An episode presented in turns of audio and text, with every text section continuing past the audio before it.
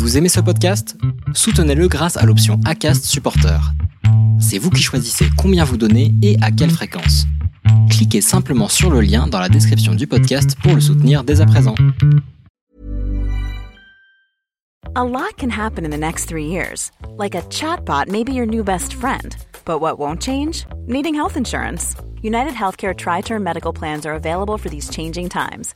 Underwritten by Golden Rule Insurance Company, they offer budget friendly, flexible coverage for people who are in between jobs or missed open enrollment. The plans last nearly three years in some states, with access to a nationwide network of doctors and hospitals. So, for whatever tomorrow brings, United Healthcare Tri Term Medical Plans may be for you. Learn more at uh1.com. Je m'attendais vraiment pas à, à un jour euh, être dans l'accompagnement, donc ça s'est fait petit à petit.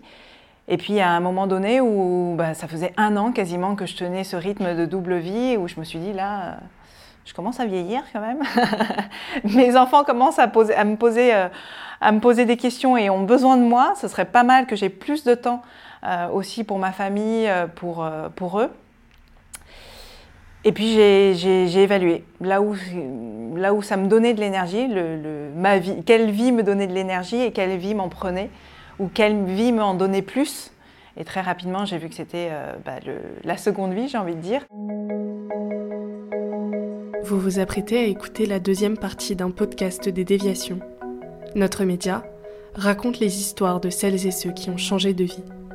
Pour nous suivre et ne rien manquer de nos actualités, nous vous donnons rendez-vous sur notre site et nos réseaux sociaux. Abonnez-vous à notre chaîne YouTube et suivez nos podcasts sur Acast et autres plateformes de streaming. Tout de suite, un nouveau portrait, une nouvelle histoire, une nouvelle déviation. Et euh, ce fameux moment où ça a commencé à changer, euh, c'est grâce à une rencontre, tu as rencontré euh, une coach qui était la mère d'un ami d'un de tes enfants. Est-ce que tu peux me parler de cette rencontre et, et aussi du fait que toi, coach à l'époque, tu regardais ça un peu d'un mauvais œil. Donc à l'époque, euh, en plein questionnement, en plein malaise intérieur, etc., en effet, ça n'allait vraiment pas et ça commençait vraiment à peser. Euh, je me souviens, je, je, je, suis allée chercher mon fils Louis à, à l'école et j'ai rencontré la maman d'une amie. Euh, euh, d'une amie de mon fils et euh, donc on a papoté, elle s'est présentée et puis elle m'a dit qu'elle était coach. Euh, et, moi, à l'époque, euh, tout ce qui était coaching, euh, accompagnement, je trouvais que c'était surfait, déjà à l'époque, je trouvais. Et, que c'était un, métier qui était un peu, un peu fourre-tout. C'est-à-dire, on pouvait trouver des coachs nutrition, sportifs, de vie, professionnels, etc. Et je ne savais pas ce que c'était vraiment. Et j'avais vraiment un très, très gros a priori sur, sur le coaching. Donc euh, je lui en ai parlé, je lui ai dit ok, euh, mais euh, j'ai un gros a priori, qu'est-ce que c'est, etc. J'ai voulu comprendre et elle m'a invité à, à, faire une séance, une séance ou deux de coaching avec moi et elle m'a dit je te comprends, moi j'étais un peu comme toi, viens, je te fais une, ou deux séances de coaching et tu verras que quand c'est le bon moment, quand les questions sont bien posées, eh ben, il se passe des choses. Et donc là je lui ai dit bah oui bingo, on y va, je vais essayer. Euh, et, donc, je, me souviens euh, euh, d'avoir pris un café, un petit déj avec elle. parce que je me suis dit oui, on va faire une petite séance en mode tranquille avec un café, un cappuccino et, en à peine, j'ai envie de dire, une demi-heure, juste par un enchaînement de questions, elle m'a fait éclater en sanglots. Alors, chose rare pour, pour moi, puisque je, sais comment, enfin, à l'époque, je gardais vachement mes émotions et même je les étouffais de, de, de, me rendre compte que d'un seul coup, je me suis mise à pleurer et que finalement, j'ai compris parce qu'elle a mené par son questionnement à, me faire comprendre que cette envie euh, d'Asie n'était pas juste euh, l'Asie, mais vraiment le Vietnam. Bah, ça a été euh, vraiment une révélation pour moi, clairement. Et le Vietnam, est-ce que tu as, compris pourquoi? Enfin, pourquoi le Vietnam? Est-ce que tu as aussi été aidé à comprendre Ah bah oui. Et, pourquoi le Vietnam? Oui, j'ai clairement compris pourquoi. Et ça a été euh, vraiment presque un choc, j'ai envie de dire. C'est-à-dire que c'était euh, à la fois parce que j'avais, euh, bah, je connaissais pas du tout, c'est mes racines quand même, et que j'avais vraiment envie de transmettre à mes enfants. Lorsque, lorsque mon plus grand me posait des questions, maman, pourquoi chez mamie il y a un hôtel des ancêtres ou des choses qui étaient liées à la tradition vietnamienne, j'étais incapable de l'expliquer. Euh, et je me suis retrouvée un peu bête plusieurs fois en me disant mince, c'est vrai que je ne sais pas pourquoi, c'est là, c'est là, mais je ne sais pas pourquoi. Et j'avais vraiment envie de transmettre ça à mes enfants. Et puis l'autre raison aussi, c'était, qui était tout aussi profonde, j'ai envie de dire, c'était... Bah, mon papa est décédé, comme je l'ai dit, il y, a, plusieurs années en arrière, pendant que je faisais mes études de médecine. Et lui avait toujours rêvé de, retourner en Asie et de retourner au Vietnam avant de, mourir un jour.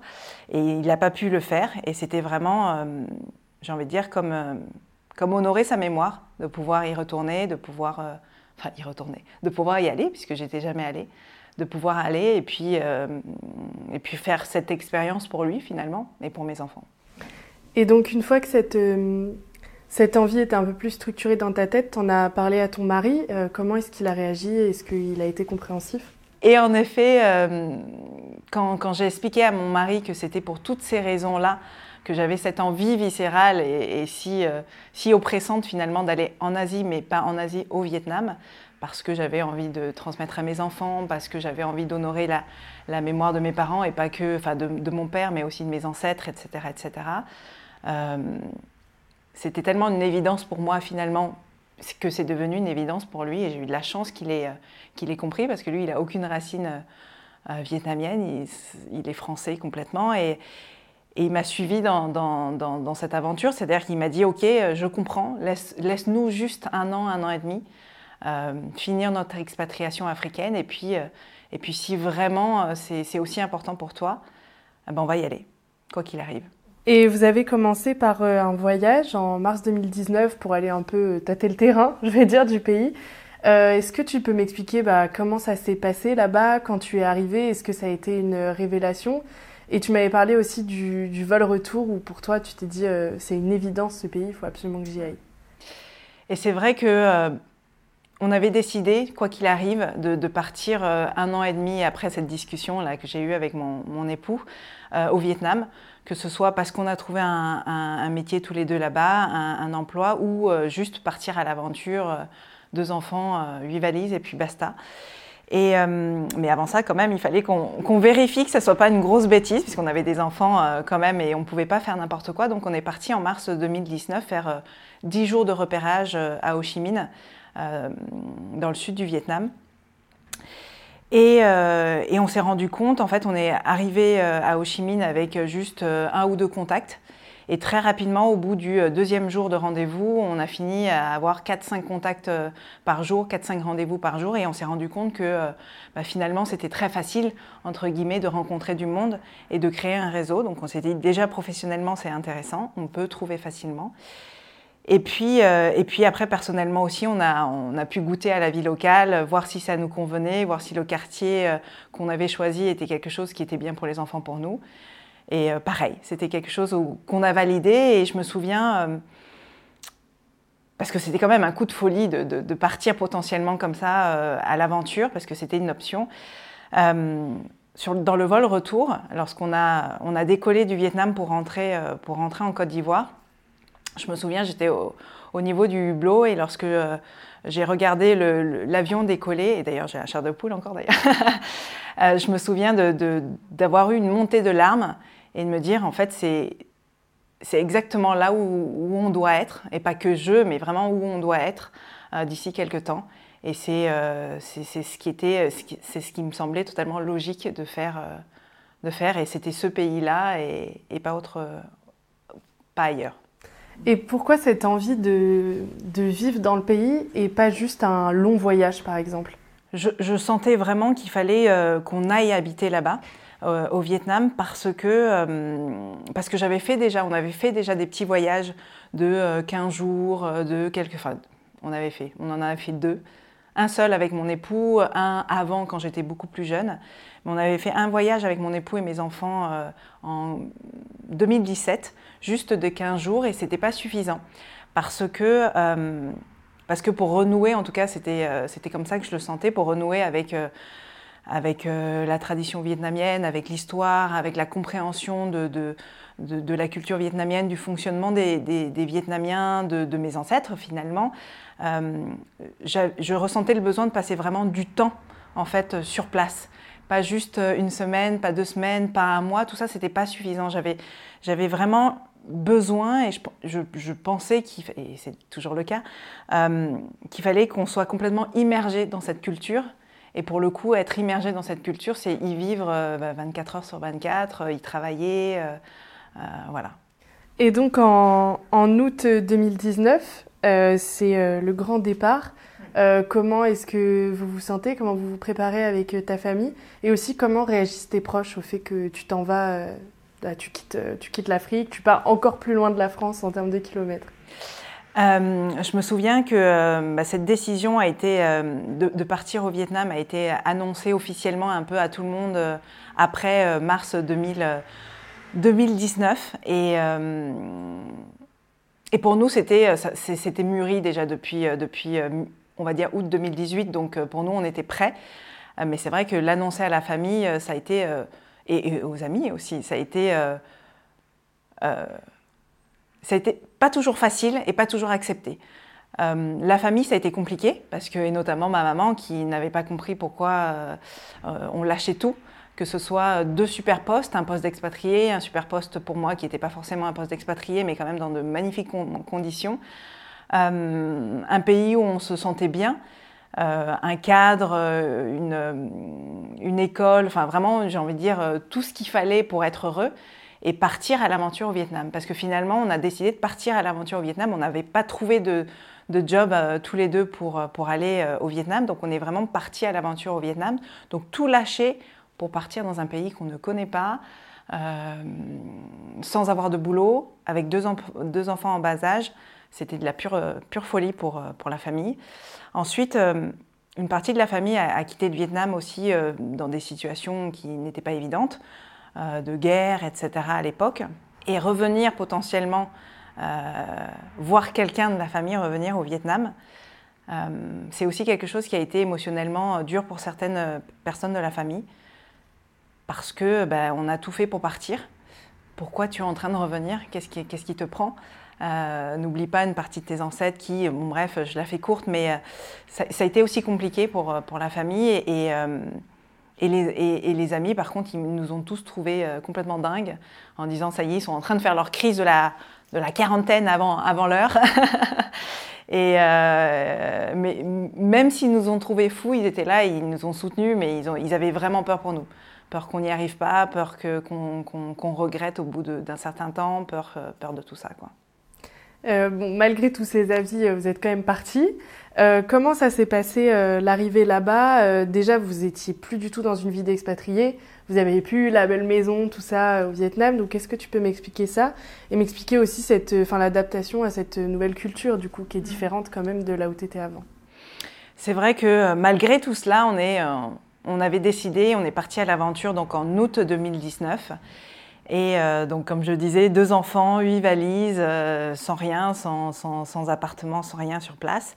Et on a trouvé sur place, donc on a trouvé un appartement. Donc, ça nous changeait euh, clairement de passer de magnifiques maisons avec des jardins et des piscines à un appartement dans une ville qui est, qui est, qui est bruyante, qui grouille en permanence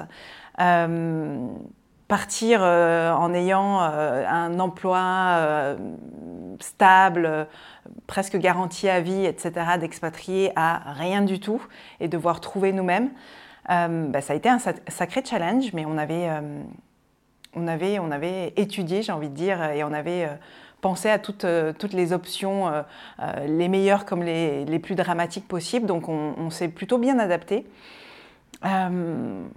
on avait décidé de prendre un peu de temps avant de, commencer à travailler, mais euh, très rapidement, le mental est arrivé en disant non, non, mais là, vous avez deux enfants. c'est pas du tout la même vie, vous n'avez aucune garantie, donc cherchez du boulot. Et on a commencé à chercher un, travail euh, tous les deux. Et on a trouvé presque trop rapidement, j'ai envie de dire, euh, chacun un emploi. donc on n'a pas pu profiter de ce temps de, pause. Et, en fait, c'est comme ça qu'on s'est adapté à la, vie locale. C'est-à-dire que bah, on a intégré euh, tous les deux euh, des équipes différentes de, sociétés vietnamiennes ou françaises basées, basées, au Vietnam. Et donc, on a baigné dans des équipes vietnamiennes. Et donc, c'est comme ça qu'on a finalement commencé à comprendre la mentalité du pays, le fonctionnement, ce qui était important, et à commencer à comprendre les gens de par ces différents métiers qu'on a, enfin ces métiers qu'on a exercés. Et puis souvent, bah, les week-ends, on prenait le temps de, sortir, d'être au contact avec, euh, avec les gens, de, parler. Alors moi, j'ai la chance de, baragouiner vietnamien, donc c'était plus facile. Il y avait moins la barrière de la langue. Donc c'est comme ça qu'on s'est créé un petit peu euh, euh, ce cocon et puis surtout cette adaptation au pays. Et donc toi, tu es quand même retourné vers un poste donc en logistique, si je me souviens bien.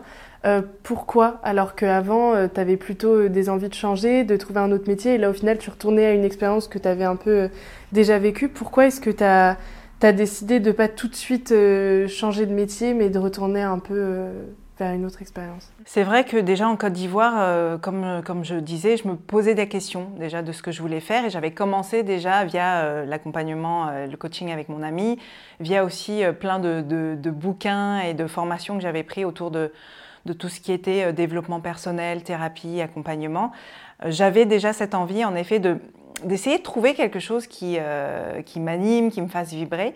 Mais c'est vrai qu'arrivé au Vietnam, ben, les peurs m'ont rattrapé, clairement. Les peurs m'ont rattrapé, c'est-à-dire que je me suis dit, OK, est-ce que je vais me lancer là dans, dans je ne sais pas quoi? Déjà, à l'époque, je ne savais pas trop ce que je voulais faire encore.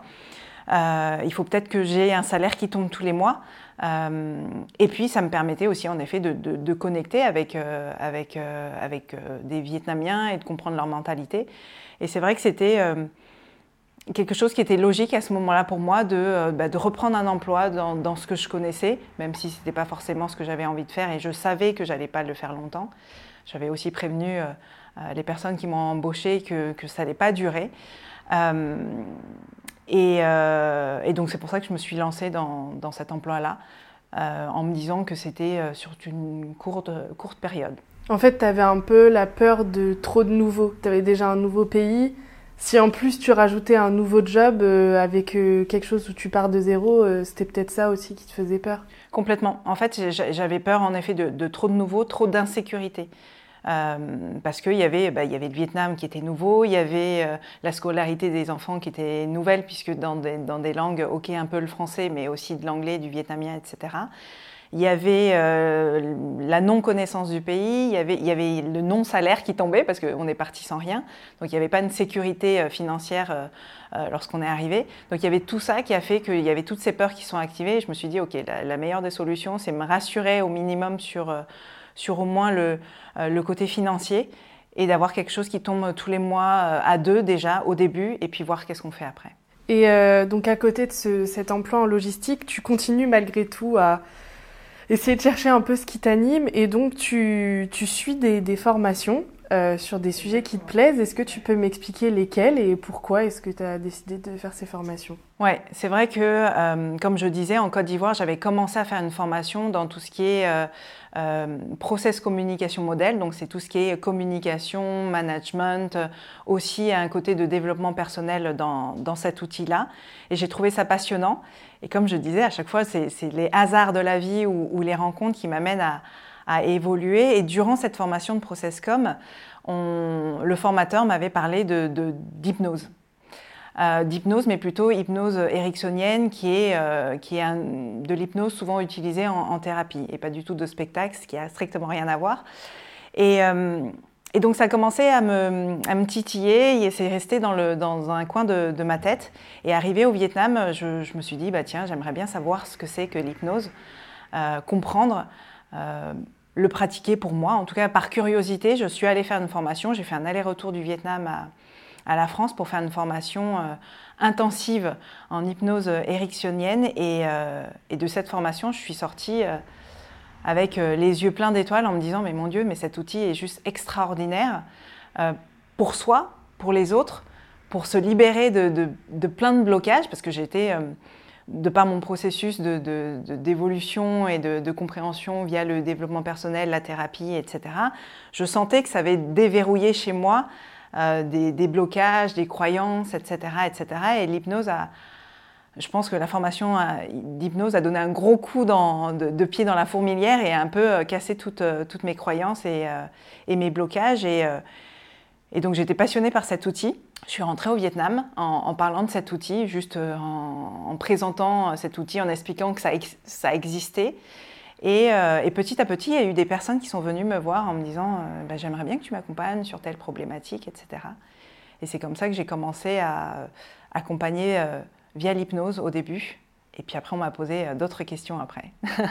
et commencer à, accompagner des gens comme ça, est-ce que ça t'a plu? Est-ce que tu as commencé à sentir que bah, c'était ça en fait qui t'animait?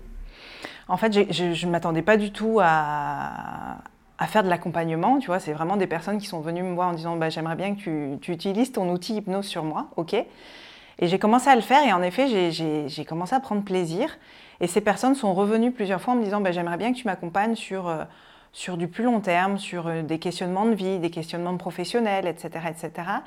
Et là, euh, bah, mon côté, tu sais, très perfectionniste, très exigeante, je me suis dit, mais là, je ne peux pas accompagner sur du long terme, je ne suis pas coach. Et je me suis formée au coaching pour pouvoir accompagner ces personnes qui me demandaient. Euh, et, je commençais vraiment à prendre plaisir. Et à l'époque, je me souviens, pendant quasiment un an, j'avais une double vie. à la fois ma vie de salarié classique euh, au sein de ce groupe de logistique, et à la fois bah, toute ma vie déjà qui commençait autour de l'accompagnement parce que j'accompagnais des gens, parce que je me formais euh, euh, au coaching et à d'autres outils, parce que euh, bah, c'est tout ça qui m'apportait de l'énergie aussi. Quoi. Et justement, cette double vie, est-ce que tu peux être un peu plus concrète et me dire, tu m'avais dit telle heure à telle heure c'était le bureau, là l'accompagnement, ensuite la formation. Est-ce que tu peux me redire un peu plus concrètement à quoi ta vie ressemblait en fait? Oui, et c'est vrai que pendant un an, cette double vie a été extrêmement intense. C'est-à-dire, je me réveillais le matin, j'allais au bureau vers 8h, 8h30, jusqu'à 18h, 17h30, 18h. Je rentrais, je m'occupais de mes enfants tant que je pouvais. Euh, je les couchais et puis à partir de 20h, quelquefois j'avais déjà des accompagnements, euh, que ce soit soit en thérapie, que ce soit en coaching euh, classique. donc j'avais une ou deux séances, alors pas tous les jours heureusement, mais j'avais peut-être une ou deux séances par semaine comme ça. Et puis, une à deux fois par semaine, en effet, puisque je, me formais au, coaching et c'était en distanciel, j'avais des cours qui commençait à 2h du matin. Donc je me réveillais à 1h30 du matin, deux fois par semaine. Euh, et, j'étais avec mon casque audio euh, par Zoom pendant euh, quasiment deux heures à suivre des cours. Je me recouchais pendant une heure ou deux. Et puis je recommençais ma journée. Mais c'était extrêmement intense et je sais même pas avec le recul comment j'ai tenu, mais je pense que c'était... J'aimais tellement ce que je faisais euh, dans, tout ce qui est accompagnement. Et j'adorais tellement tous ces outils que je trouvais l'énergie de me réveiller et de, tenir le rythme. Ouais. Et toi qui avais justement des, a priori il y a très longtemps sur ce métier, euh, le fait de, bon, peut-être fait accompagner, euh, ça tu l'avais fait il y a quelques années, mais de là accompagner des gens, est-ce que tous les a priori que tu avais sur ce métier se sont effacés en fait? Oui, alors euh, par rapport à tous les a priori euh, que j'avais sur euh, accompagnement, coaching notamment, bah, ça s'est évaporé, pardon, très rapidement, notamment lorsque j'ai commencé de, faire des séances de, de, coaching avec mon ami. Et surtout, en effet, lorsque j'ai commencé moi à accompagner, c'est-à-dire que vraiment quand on pose les bonnes questions au bon moment, il se passe des choses chez, la personne et c'est juste euh, extraordinaire à voir les changements, les déverrouillages, comme j'aime bien le, dire, de, croyances ou de blocages. Euh, et, oui, aujourd'hui, j'ai aucun doute que euh, tout ce qui est accompagnement, notamment coaching, thérapie, etc., sont des outils extraordinaires qu'il faudrait spreader vraiment au maximum, quoi, parce qu'il suffit de, quelques séances, tout simplement, quelquefois, pour que, pour que tout change, pour que tout change. Et, donc, à partir de, quand euh, tu t'es dit, euh, cette activité que je fais à côté de mon travail, euh, je vais la faire à plein temps et je vais quitter mon, entreprise? Ça ne s'est pas fait tout de suite parce que de, décider de me lancer vraiment full-time, en temps plein dans, dans l'accompagnement, ça s'est pas fait tout de suite parce que, parce que je ne pensais pas du tout. Un jour passer par cette case de l'accompagnement. J'y passais par cette case parce que je sais qu'il y aura d'autres choses aussi qui, vont m'attendre, toujours autour de, des personnes, de l'accompagnement, etc. Mais peut-être pas sous cette forme. Mais je m'attendais vraiment pas à, un jour euh, être dans l'accompagnement. Donc ça s'est fait petit à petit. Et puis à un moment donné où bah, ça faisait un an quasiment que je tenais ce rythme de double vie, où je me suis dit là, je commence à vieillir quand même. Mes enfants commencent à, poser, à, me poser, euh, à me poser des questions et ont besoin de moi. Ce serait pas mal que j'ai plus de temps euh, aussi pour ma famille, pour, pour eux. Et puis j'ai évalué là où, là où ça me donnait de l'énergie, le, ma vie, quelle vie me donnait de l'énergie et quelle vie m'en prenait, ou quelle vie m'en donnait plus. Et très rapidement, j'ai vu que c'était euh, bah, la seconde vie, j'ai envie de dire. Et, dans l'accompagnement, donc au bout de, euh, on va dire, euh, dix mois, un an, j'ai décidé de, lâcher mon emploi dans, cette société de logistique pour, pour me lancer pleinement en tant que coach, accompagnante, thérapeute. Et alors, les, les, premiers pas en tant que personne à son compte, du coup, parce que tu es entrepreneur finalement, euh, comment c'était? Est-ce que tu as rencontré des difficultés? Est-ce que c'est un mode de fonctionnement qui t'a plu d'être seule?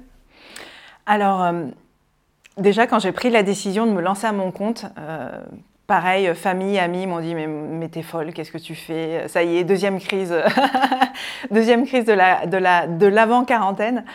Euh, parce, que, parce que je ne connaissais strictement rien au métier euh, d'entrepreneur, enfin en tout cas à la case entrepreneur, je, ne connaissais strictement rien.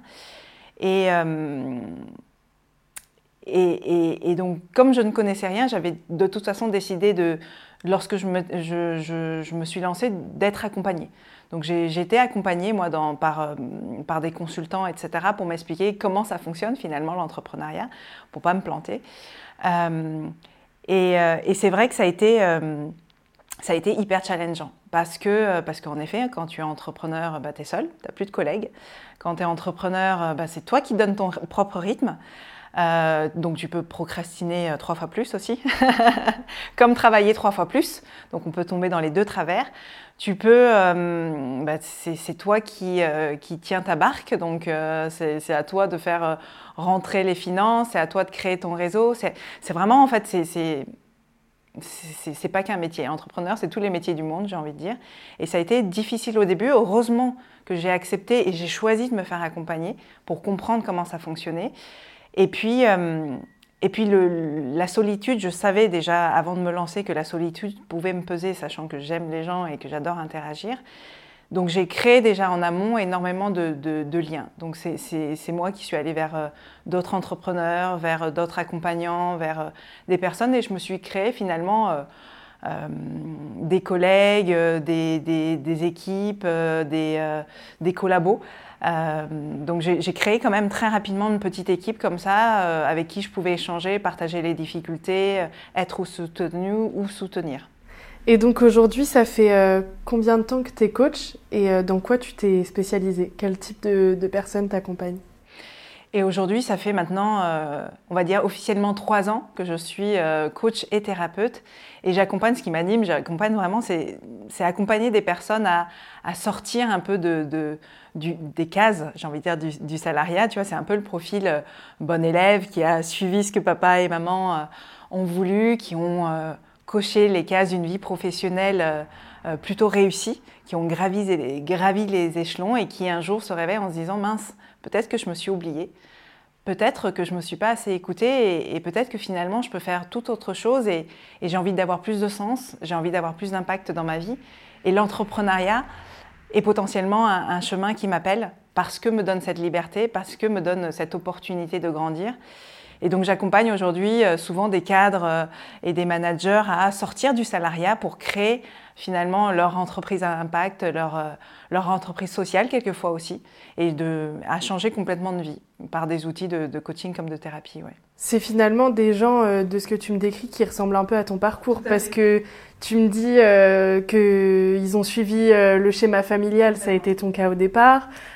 aussi le côté de cocher toutes les cases, tu as quand même occupé des hauts postes. Donc au final, tu accompagnes des gens qui ont une, expérience similaire à la tienne.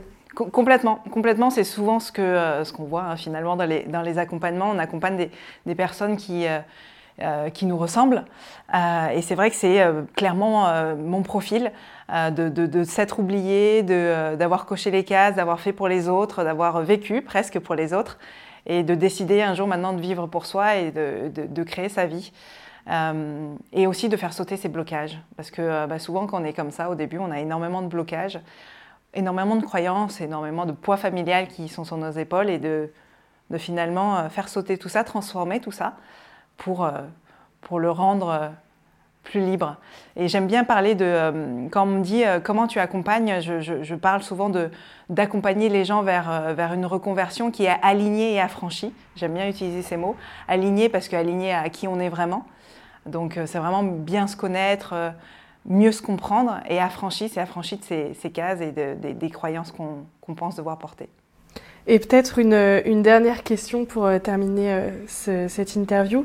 Euh, toi qui as toujours euh, aimé le voyage et euh, même si tu voulais aussi te reposer, tu as toujours aimé apprendre de nouvelles choses, est-ce que tu penses que tu vas rester au Vietnam et faire coach toute ta vie ou est-ce que tu penses qu'un jour ce besoin de, de changement va, va, revenir te, te titiller dans l'avenir?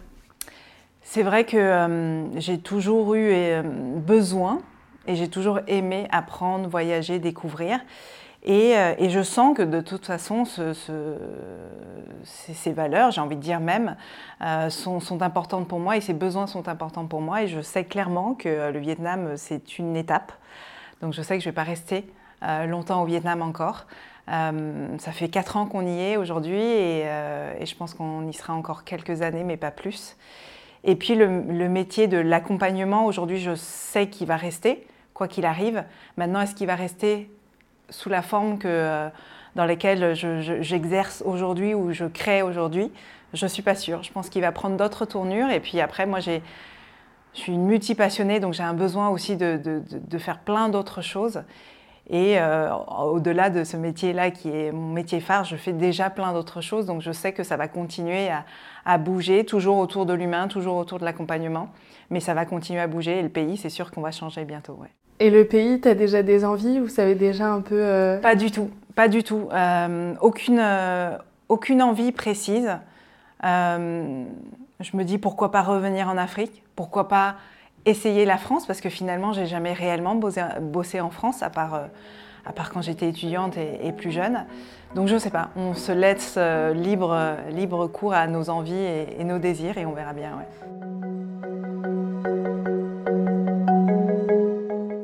Vous venez d'écouter la deuxième partie d'un podcast réalisé par Chloé Robert.